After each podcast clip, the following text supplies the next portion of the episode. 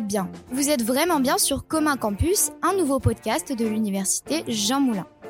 Premier épisode, le Conseil constitutionnel est-il devenu l'arbitre des crises politiques? Vendredi 14 avril, le Conseil constitutionnel rendra plusieurs décisions très attendues dans le contexte du projet de réforme des retraites proposé par le gouvernement.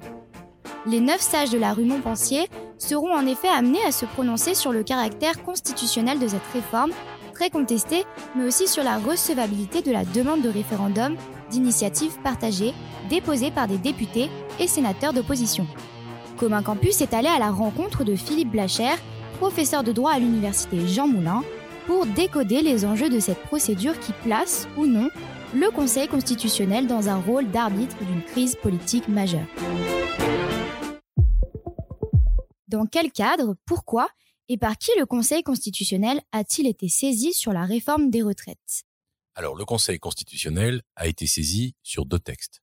D'abord, il a été saisi, euh, comme vous l'avez rappelé, sur euh, la loi de financement rectificatif de la sécurité sociale 2023, qu'on appellera loi de réforme sur les retraites, et il a été saisi par la Première ministre, mais également par des députés, des sénateurs de l'opposition. Donc, il a été saisi par à la fois le gouvernement, mais également la minorité parlementaire qui s'oppose à la réforme des retraites, avec deux finalités tout à fait différentes dans les saisines. La Première ministre n'était pas obligée de saisir le Conseil constitutionnel, mais elle l'a fait pour vérifier la qualité constitutionnelle du texte. Elle a demandé un brevet de conformité à la Constitution de sa réforme sur les retraites. L'opposition, elle, saisit le Conseil constitutionnel pour contester la réforme. Elle considère que plusieurs principes constitutionnels ont été méconnus à la fois durant la procédure, puisque formellement l'Assemblée nationale n'a pas voté la loi, mais également sur le fond, des dispositions qui font partie de la, de la loi ne devaient pas y être et par exemple, c'est ce qu'on appelle les cavaliers budgétaires. Euh, dans la réforme sur les retraites, il n'y avait pas que des dispositions budgétaires, il y avait également des dispositions qualitatives. Et là, l'opposition demande au Conseil constitutionnel de, de déclarer, contraire à la Constitution, ces réformes. Il y a une, une deuxième, saisine, mais qui n'est pas tout à fait de la même nature. C'est une saisine qui concerne une proposition de loi déposée sous la forme d'un RIP, référendum d'initiative partagé. Et là, euh, le RIP a été déposé par 185 députés qui demandent au Conseil constitutionnel euh, de vérifier la recevabilité de leur demande. C'est-à-dire, ils veulent initier une procédure très longue qui va durer une année, une procédure durant laquelle les citoyens seront éventuellement amenés à signer ce, ce référendum d'initiative partagée pour, au bout de la chaîne, pouvoir organiser un référendum demandant le retour à 62 ans. Nous avons donc deux textes en parallèle. La réforme sur les retraites, d'une part, et la proposition de loi véhiculée par le RIP, qui feront l'objet d'une décision, d'une double décision du Conseil le 14 avril prochain. Est-ce que le Conseil constitutionnel pourrait, dans ce contexte, rendre deux décisions contradictoires? Oui, et il y a un précédent, Aéroport de Paris.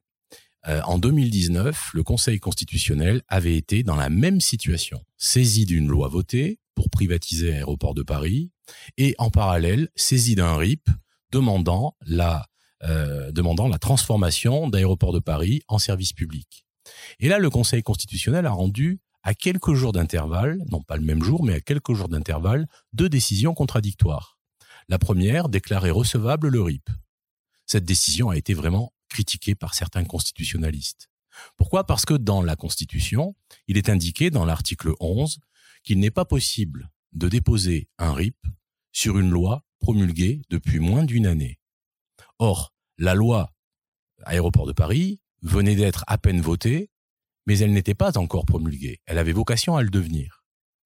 Et le Conseil constitutionnel a estimé que la loi n'était pas promulguée formellement.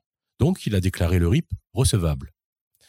Deux jours après, ou trois jours après, le Conseil constitutionnel a rendu une deuxième décision à propos de la loi privatisant Aéroport de Paris, en déclarant la loi conforme à la Constitution. Il y avait donc, en apparence, une contradiction, puisque d'un côté, un RIP était admis comme étant recevable, de l'autre, une loi était conforme à la Constitution, le RIP demandant précisément l'annulation de la loi par référendum. Or, cette contradiction n'est qu'apparente, parce qu'en réalité, pour que le RIP puisse aller jusqu'à son terme, et pour que son objet puisse être valable, il faut nécessairement que la loi entre en application et ait une durée d'au moins un an. Donc, le Conseil constitutionnel, en toute cohérence, a admis la recevabilité du RIP, d'un côté, et a admis la conformité constitutionnelle de la loi pour lui permettre de s'appliquer pendant un an. je pense que ce scénario pourra éventuellement se reproduire dans euh, l'épisode de la réforme sur les retraites. Si le Conseil constitutionnel déclare la loi sur la réforme des retraites conforme à la Constitution, il pourra parfaitement dans le même temps déclarer le RIP recevable, ce qui permettra, dans un an, éventuellement, d'organiser un référendum sur une loi qui sera appliquée depuis une année. Est-ce que c'est la première fois que le Conseil doit trancher un problème politique? On est quand même dans une situation particulière. C'est la première fois qu'il y a une attente aussi forte de la part des citoyens en faveur du Conseil constitutionnel. C'est également la première fois que des universitaires publient des tribunes dans le monde, soit pour critiquer la composition politique du Conseil constitutionnel, soit pour solliciter le Conseil constitutionnel pour agir dans un sens. Je trouve que cette démarche est critiquable à un double niveau. D'abord, nous sommes des juristes. Et un juriste n'a pas à solliciter une décision de justice. Un juriste commente une décision de justice. C'est pas tout à fait la même chose.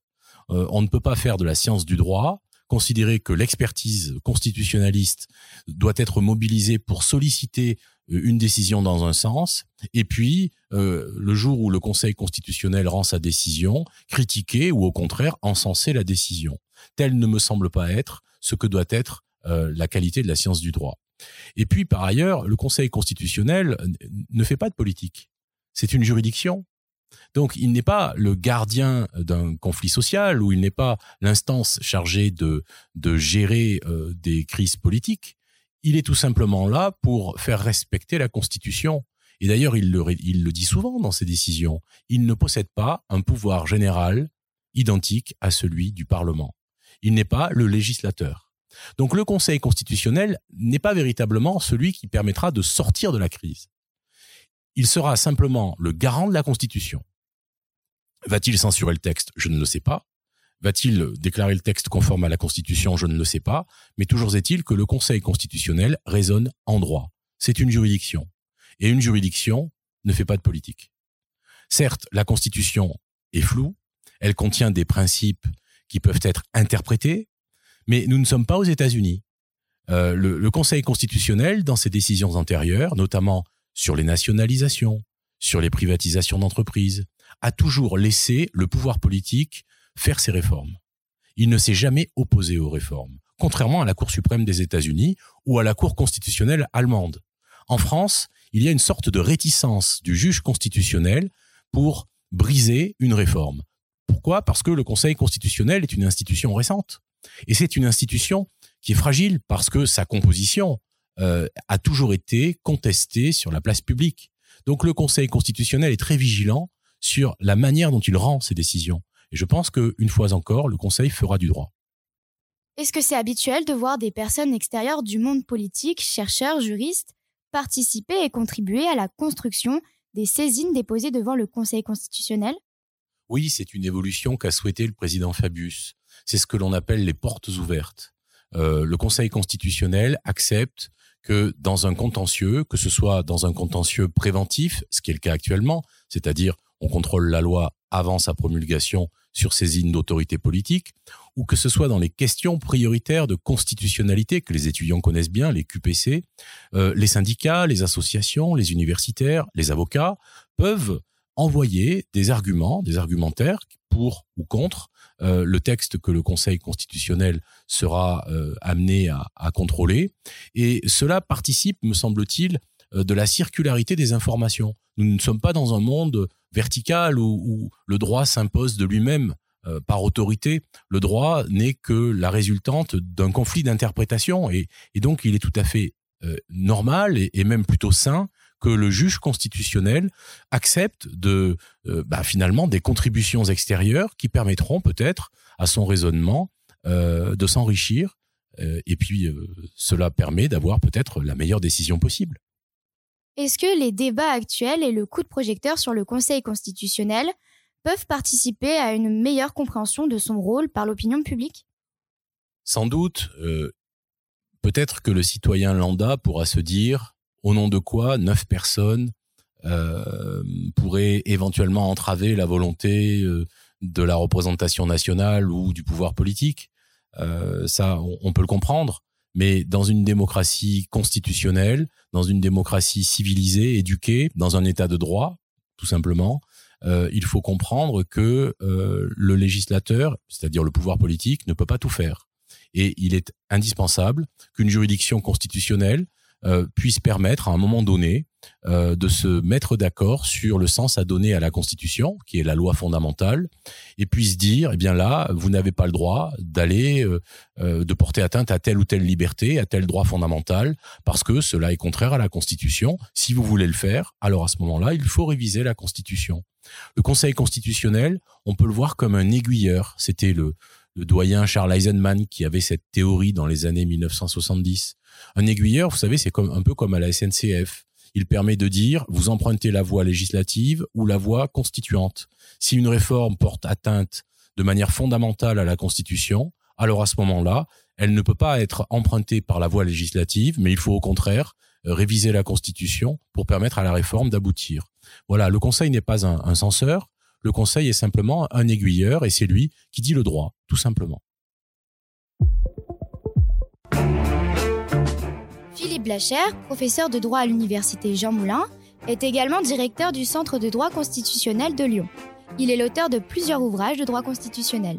Si vous souhaitez aller plus loin, Commun Campus vous recommande notamment Droit constitutionnel 2022-2023, 9e édition édité chez Hachette Supérieur.